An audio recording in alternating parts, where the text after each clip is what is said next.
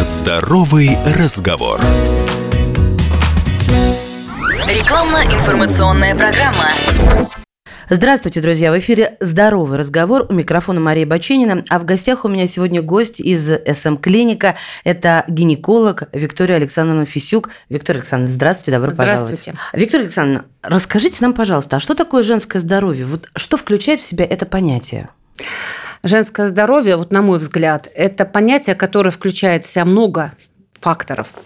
Это и физическое здоровье, это и эмоциональное здоровье, и, наверное, сюда приключу социальное благополучие.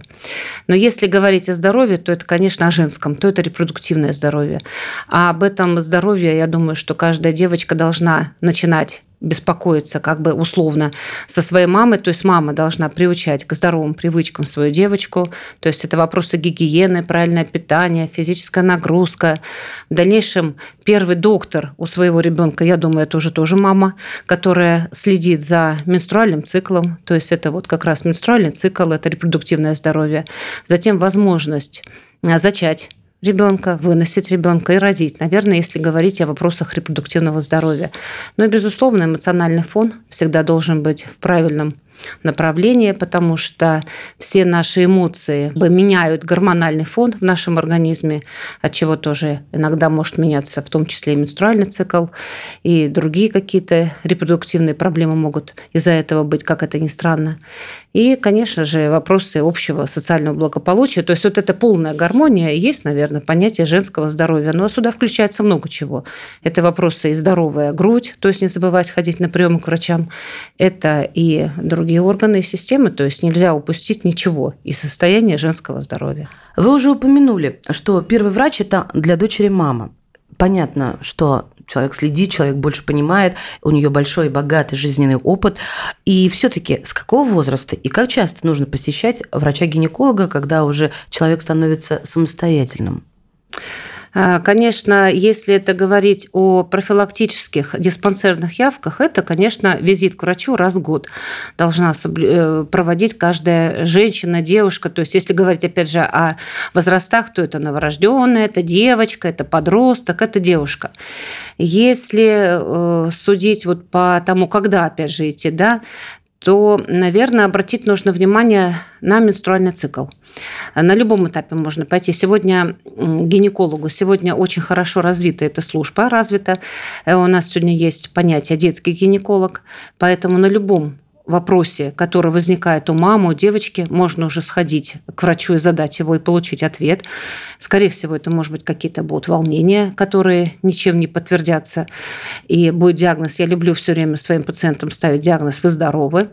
Но если менструация приходит, опять же, вовремя, это, ну, скажем, примерно 12-16 лет в этом периоде, если нет никаких сбоев менструального цикла, то э, повода для визита к врачу, наверное, нет.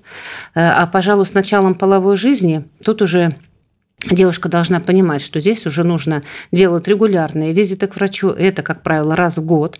Профилактические, диспансерные, конечно, если вам врач не назначил какую-то более раннюю явку по какой-то причине. Угу. То есть, если подвести такой промежуточный знаменатель, то посещать можно вот, ну, прямо с измольства, да, а Затем, когда человек становится самостоятельным и начинает э, жить взрослой жизнью, это раз в год. То есть мы понимаем теперь возраст и частоту визитов э, к врачу. А многие женщины боятся менопаузы. Скажите, пожалуйста, Виктория Александровна, стоит ли действительно бояться, беспокоиться? Ну что ж бояться этот период, который я называю такой прекрасной лестницей, климактерий. Мне кажется, этот, э, эта ступенька, этот период у женщины совпадает с понятием такой мудрости женской. То есть это уже, конечно, определенный возраст. Как правило, менопауза наступает в периоде 45-55 лет. Может раньше, может чуть позже. Но все это, конечно же, нужно обсудить с врачом, по какой причине наступило что-то раньше, по какой причине задерживается. То есть это, опять же, если совершать регулярные визиты к врачу, то эти вопросы все всегда обсуждаются и э, какие-то коррекции проводятся. Менопауза – это такой прекрасный, как я уже сказала, период жизни женщины, период климактерии, когда отсутствие менструации уже на постоянной основе. А, сегодня бояться ее совершенно не нужно. Благодаря э, медицинским препаратам мы можем эти какие-то явления, которые могут сопровождать этот период неприятные, как приливы, бессонница, смена настроения, перепады настроения, а, потеря даже какая-то ухудшение памяти, скажу так более мягко. Э, но это вот еще вершина как бы айсберга. Есть, конечно, более другие изменения, которые незаметны сразу. Это потеря где-то костной плотности ткани, костной. Это снижение эластичности сосудов. То есть есть какие-то более глобальные изменения, которые сопровождают менопаузу. Но для этого, опять же, нужно ходить на прием к доктору. Доктор всегда сможет оценить какие-то изменения. И сегодня мы можем предложить женщинам менопаузальную гормональную терапию терапию. Бояться этого не нужно. То есть слово гормоны всегда приводит всех в какое-то волнение. Не нужно бояться. То есть это обследуется, это исключаются все противопоказания, объясняется причина, для чего мы это хотим назначить. И, как правило, этот период у нас очень даже хорошо, можно сказать, проходит. Тем более это период женщины, что же бояться. Виктория Александровна, я бы хотела здесь уточнить. Вот эти маленькие незаметные проблемы, которые могут вырасти в большие, а, это нужно сдавать какие-то дополнительные анализы в период э, предменопаузы или самой менопаузы, ну или когда скажет э, ваш гинеколог. А, или же что, как нужно себя вести, чтобы не упустить э, проблемы с сосудами, проблемы с костной тканью и так далее и тому подобное? Конечно, когда приходите вы к врачу, безусловно, врач всегда назначает какой-то минимальный, начинаем всегда с минимального обследования, и на, уже на, глядя на карту пациента мы можем уже что-то предполагать. Э, конечно, обращаем внимание на все анализы крови. То есть иногда мы даже берем от пациента, иногда бывает, зачем мне сдавать общий анализ мочи. Но поверьте, даже общий анализ мочи может много рассказать о пациенте. Мы э, берем анализы крови и обязательно гормональный фон. Вот есть такая подсказка, есть такие определенные гормоны. Когда мы их определяем, мы можем предполагать, что да, вероятно, женщина вступила в эту прекрасную пару, пару менопаузы, в пару вот этого климактерия, новой ступеньки своей жизни. И здесь мы можем предложить. Иногда э, бывает противопоказания для назначения гормональных препаратов, тогда мы предлагаем что-то другое взамен. А есть И, это что-то другое, да? Конечно, есть другое взамен, конечно. Это много сегодня всяких препаратов, это есть какие-то дополнительные лекарственные средства.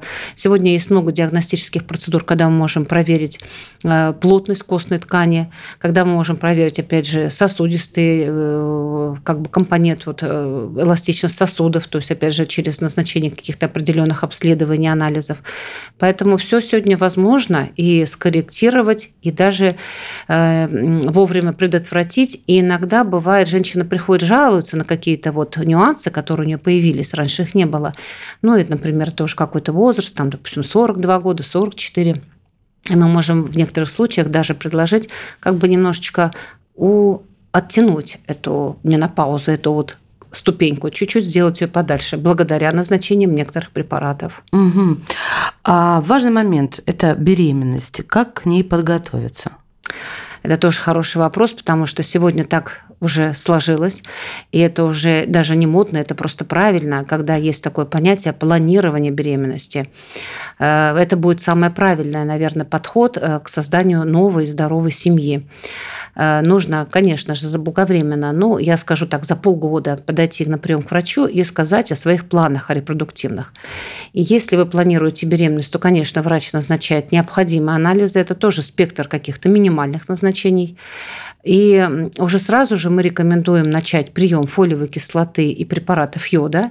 Эти два препарата, они нам помогает формировать в будущем э, здорового ребенка, то есть это профилактика врожденных пороков развития плода.